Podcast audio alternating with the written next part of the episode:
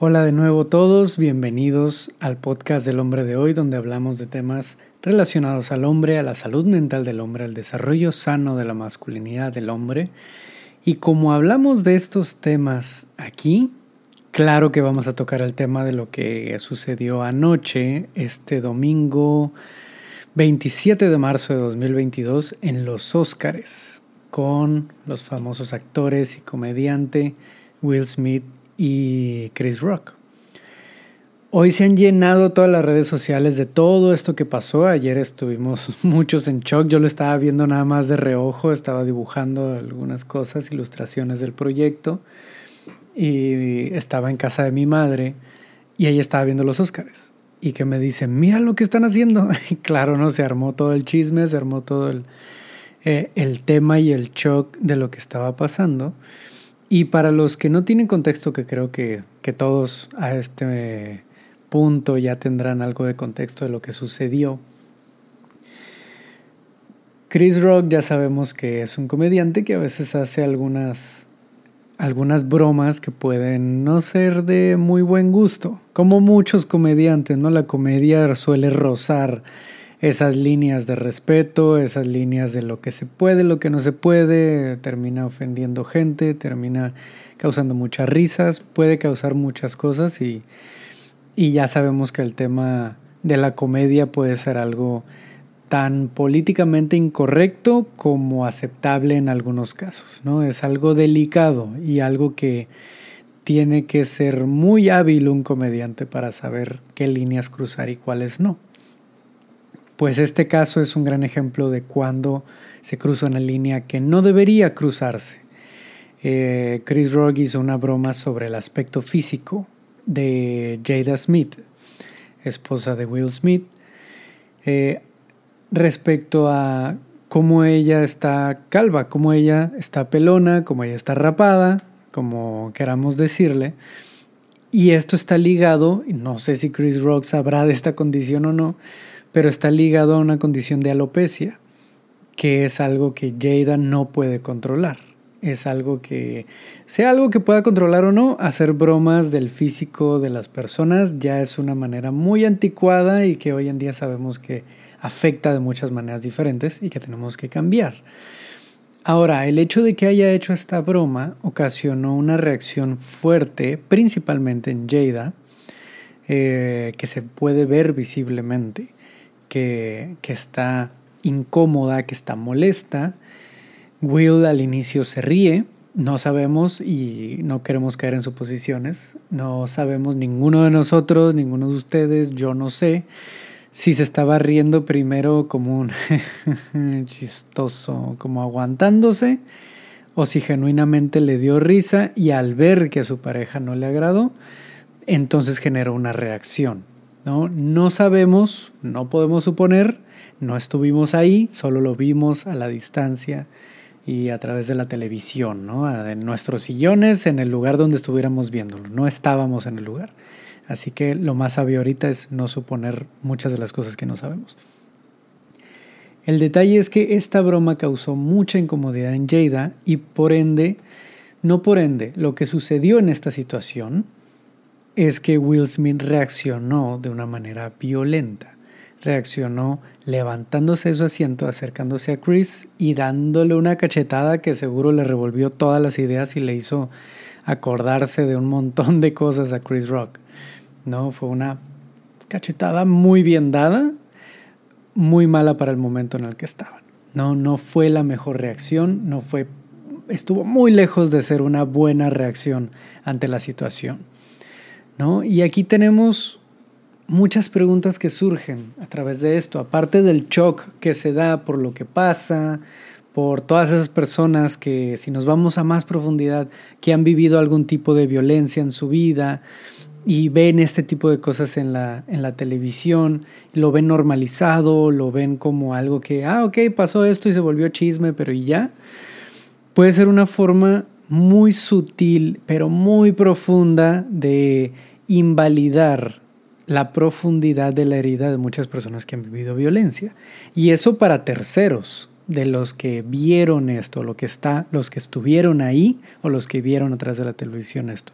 normalizar este tipo de actitudes puede ocasionar mucho daño. Pero lo que quiero ir con esto, que quiero compartir hoy, es si estuvo bien, estuvo mal, si se debería cancelar a Will Smith porque cuántas eh, nuevas cuentas de Instagram y Facebook no se hicieron con el nombre de Cancel Will Smith, eh, de que hay que cancelarlo, los hashtags de cancelar a Will Smith. Total, la cultura de la cancelación en su máximo esplendor, esplendor buscando eh, cancelar esta actitud y con ello a la persona que la, que la hizo, ¿no? En cuanto a la violencia. Y creo que esta sería una ruta de acción bastante dañina, añadiendo a ese daño en lugar de ayudar, en lugar de aprender de la situación. Si solamente nos vamos por cancelar a la persona que tuvo una actitud no muy sana, en realidad muy inmadura en cuanto a una masculinidad, no nos va a llevar un crecimiento. Lo que necesitamos ahora es poder reflexionar qué es lo que está en ese contexto que llevó a esta situación. No para justificar la situación o decir, sí, estuvo bien lo que hizo. No, sino para darnos cuenta que no solo es algo que un hombre famoso hizo y por ende es malo y por ende es un villano y por ende es un monstruo, sino para decir, ¿Qué tan parecidos somos todos nosotros con ese hombre que vimos en la televisión golpeando a otro cuando el otro hizo una burla sobre una persona que él quiere muchísimo y se levantó con estos ánimos de ser el protector, de defender, de, de, contestar, de responder de una forma violenta ante una violencia sutil a través de la comedia hacia su esposa? Em, ¿Qué es lo que está bien entonces? o si hay justificación o si no es justificación, ¿qué es lo que hay ahí detrás? Y aquí me gustaría recordar todo lo que ha estado sucediendo alrededor de, del mundo, o sea, el tema de la pandemia, las crisis de salud, las crisis económicas, las situaciones sobre todo en la vida pública de que últimamente en los últimos años hemos sido mucho más críticos sobre las actitudes de las personas, sobre nuestras tradiciones, sobre nuestros patrones, lo cual es bueno, pero en algunas situaciones lo hemos llevado al extremo de decir esto está mal y hay que cancelar y punto.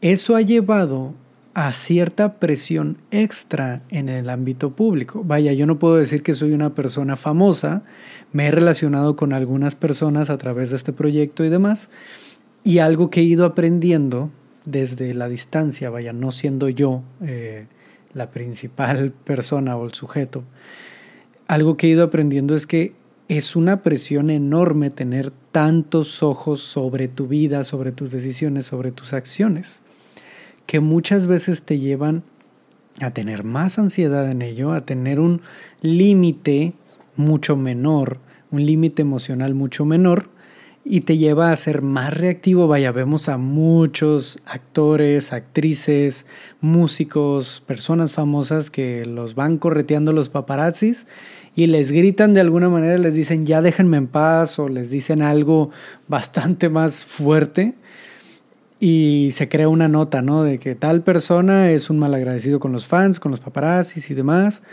Y ya se vuelve algo que se adhiere a la identidad de esa persona por el ojo público. Así que ninguno de nosotros, o al menos un porcentaje gigante de nosotros, no tenemos ni idea de lo que es estar bajo esa presión en todo momento. Lo que es estar bajo el ojo público, lo que es estar en un evento como los Óscares, en el que, vaya, se ve muy bonito, muy prestigioso y todo, pero es una presión inmensa estar ahí.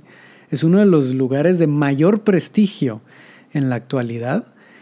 Y llegar a ese punto es la cúspide, es la cima de todo productor, director, actor, etc. ¿no? Y es una presión inmensa de muchas maneras, de muchas formas diferentes. Y otra vez, esto no es una justificación de por qué sucedieron las cosas, pero es parte del contexto. Decir que Will Smith se levantó sabiendo que no iba a tener consecuencias, aprovechándose de sus privilegios y demás, y por eso lo hizo con toda conciencia. Yo creo que no sería lo mejor pensarlo desde ese lado, porque muy probablemente fue una reacción emocional que le llevó a simplemente no pensar, no pensar y actuar desde su automático, que su automático era como muchos otros hombres, culturalmente informado por proteger, defender y atacar a aquellos que hayan atacado de alguna manera a quienes amas o a ti. No, fue una reacción automática, desde lo que él aprendió, lo que él se ha rodeado, y es algo que cualquier hombre puede llegar a hacer bajo el contexto específico que estaba viviéndose en ese momento. Muchos de nosotros hemos estado en esa situación. Yo he estado en esa situación, aunque eh, parezca que puedo ser muy pacífico, que sé gestionar cualquier situación. Vaya, sí puedo decir que hoy en día sé gestionar mucho mejor mis emociones y lo que voy sintiendo y mis experiencias. Viví varios años eh, problemas de ira en el que era súper reactivo, en el que iba y me peleaba con la primera persona que me dijera cualquier cosa era muy agresivo, era muy violento.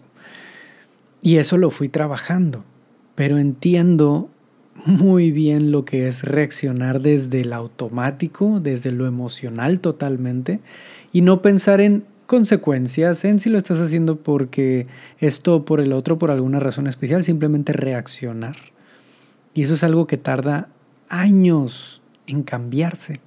Eso es algo que tarda muchísimo en cambiarse y algo que lo puede dificultar todavía más es meterle presión, meterle estrés, meterle cancelación, meterle juicio y meterle todo tipo de, de adherir a la identidad de ese hombre que cometió ese error, cosas que le hagan pensar que él es naturalmente así, como decirle, eres un hombre violento, eres un tóxico, eres todo esto, en lugar de decirle, tus acciones estuvieron mal, eso que hiciste fue violento, ¿cómo vas a cambiarlo? ¿Cómo vas a empezar a trabajar en ello? Si vamos a, a reflexionar en ello, vamos a hablarlo, vamos a trabajarlo y vas a empezar a hacerlo de formas distintas. Normalmente no hacemos eso, normalmente simplemente juzgamos, cancelamos y adiós. Y esa persona allá al basurero, ¿no? Eso no va a ayudar a sanar nada. Eso es lo que estamos haciendo con los sistemas carcelarios acá en México y no está funcionando para nada.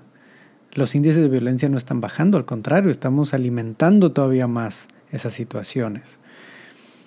Y vaya, si bien la situación que se dio desde el lado de Chris Rock y de Will Smith, de ambas partes, es totalmente reprochable, es inaceptable y todo esto tiene que cambiar, es inexcusable en las palabras de Will Smith en su disculpa, es inexcusable, no hay excusa, no hay justificación.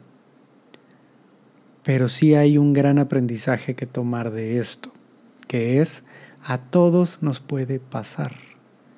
A todo hombre nos puede suceder esto.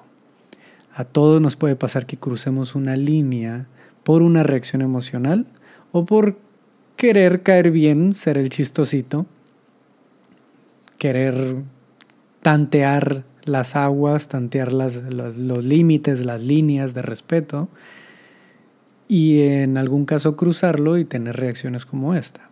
A todo nos puede pasar.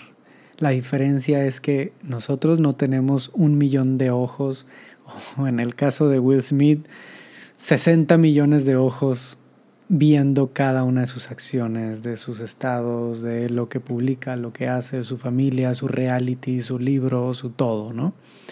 En el caso de cualquier famoso, son muchos ojos encima y es mucho más fácil que podamos juzgar a través de eso. Es muy cómodo para nosotros la parte incómoda es la que nos va a llevar a crecer, que es cómo puedo ver a este hombre no como un monstruo, no como un villano, no como un dios tampoco que es perfecto y jamás debe equivocarse, sino como otro humano, como otro hombre igual que yo, que puede cometer errores y que está en proceso, que está en proceso de trabajarse, está desarrollando una mejor masculinidad, está trabajando en sí mismo, en aprender cómo tomar mejores decisiones, cómo cambiar de, de rumbo, cómo cambiar de dirección, cómo ser mejor en sus relaciones y cómo sobre todo sanar sus heridas, sus sombras que lo han llevado a tomar decisiones como esta en el pasado y en su presente. Todos estamos ahí si podemos decirlo como estos hashtags que se han lanzado en últimas situaciones, todos somos Will Smith si lo vemos desde ese lado.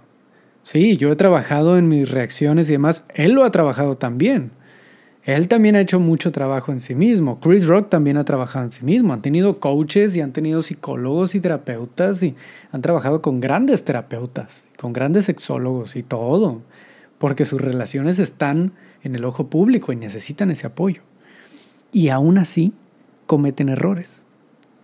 Yo tengo años trabajando en mí, en terapia, en sexualidad, en, temas de autoconocimiento, trabajo de sombra, y sigo cometiendo errores. Y eso no me da mi credencial y pase para seguirlos cometiendo como si nada. No. Me llama a ser más responsable cada vez que cometa un error. Will Smith publicó su disculpa, Chris Rock publicó también una declaración. Y si bien es tal vez control de daños, ser diplomáticos y hacer las cosas bien en el ojo público, sea genuina o no esa disculpa, es una enseñanza para todos nosotros. Cuando cometamos errores, porque los vamos a cometer, tal vez no al nivel que lo vimos anoche en los Óscares, tal vez en eh, Vayas Lunes, pasó anoche esto de los Óscares, aunque se esté publicando en martes. Tal vez no al mismo nivel, tal vez distinto, tal vez va a ser diferente cuando nosotros cometamos un error.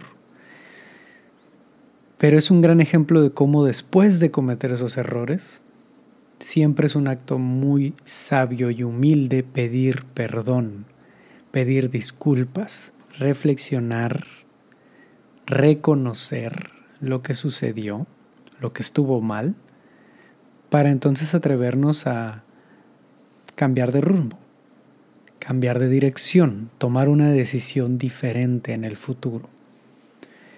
Eso es con lo que quiero que nos quedemos aquí. No estuvo bien lo que pasó. En ningún, bajo ningún criterio estuvo bien lo que pasó. Ni las burlas del bullying y el shaming al cuerpo de una mujer, de cualquier persona que haya sido, ni el acto de reacción violenta que tuvo Will Smith hacia Chris Rock. Ninguno de los dos. Pero cancelarlos y decir este hombre es pésimo y verlo como un monstruo, un villano y un ejemplo de lo peor del mundo, no va a llevar a nadie a sanar, no va a llevar a nadie a mejorar saber y ver esta situación como un reflejo de lo que muchos hombres estamos viviendo, pasando y tratando de mejorar en nuestras vidas, eso nos puede ayudar mucho. ¿Sí? La pregunta con la que quisiera que nos quedáramos aquí es, ¿de qué manera yo he vivido situaciones así también? ¿De qué manera yo he tenido esas reacciones también? ¿De qué manera yo he hecho algo similar? de qué manera yo he mejorado tal vez y ya no hago eso. ¿Sí? Pero de qué manera puedo ser también empático y compasivo con hombres que están intentando mejorar en ello, que están intentando hacer las cosas mejor, que están cuestionándose esas situaciones y queriendo mejorar, aún con la presión en la que viven, aún con las crisis por las que están pasando. ¿De qué manera puedo estar abierto, abierta a escuchar la historia detrás de esas reacciones, porque hay una herida detrás, una historia detrás. Y permitirnos escuchar esas historias nos va a llevar a entender mejor cómo podemos estar ahí para apoyar en esa mejora, en ese proceso. Para los hombres de nuestra vida, para los hombres de, que nos rodean, de nuestra sociedad, porque es muy necesario. Hay muchos hombres que han estado publicando en estos días, en este día después de lo sucedido, que eso es justamente lo que tuvo que haber hecho un caballero, defender a su mujer. Y si bien tal vez viene bien intencionado, de decir, eso es lo que yo aprendí que tengo que hacer como hombre para mostrar respeto y para pedir respeto hacia mi familia, hacia mi mujer, hacia mí. Diciendo mi mujer citando, no me parece un término correcto decir mi mujer. Em, si bien es bien intencionado, hoy en día sabemos que esa perspectiva no nos lleva sino a seguir teniendo más conflictos y a no solucionar desde el entendimiento, sino desde los golpes. Así que a esto es a donde quisiera invitarlos a todos, a que reflexionemos de qué manera esto me refleja de lo que me he rodeado, de lo que yo he hecho, de lo que yo puedo mejorar y por ende permitirnos ver a estos hombres que vemos en la televisión como si fueran perfectos, como si fueran dioses, como si fueran cualquier cosa, verlos como humanos y permitirnos ser compasivos. Sí, poder apuntar y decir, eso estuvo mal, pero también decir, ok, ¿cómo podemos hacer algo para mejorar esta situación? ¿Cómo podemos ser más compasivos? ¿Cómo podemos ser más empáticos? ¿Cómo podemos trabajar en ese ejercicio de escuchar las experiencias de cada uno? Porque todos estamos en ese proceso. Ninguno de nosotros es perfecto, ninguno de nosotros ya sanó por completo. No, todos estamos en proceso. Y ojalá esta situación nos lleve a tener un poco más claro eso. Estamos en proceso, estamos desarrollando nuestra masculinidad hacia una más madura, sana y consciente, y eso a veces nos va a llevar a algunos errores, muy distintos tal vez en cada situación, pero aprender a aceptar que vamos a cometer errores, pedir perdón, reflexionar y entonces tomar decisiones diferentes nos va a llevar a la mejora. Así que bueno, los dejo con esto. Ojalá puedan compartirme lo que piensan en los comentarios, qué otras ideas les vienen, qué otras reflexiones les vienen con esta situación. Y bueno, les mando un abrazo. Gracias por escucharme, gracias por estar aquí. Nos vemos en el próximo capítulo. Adiós.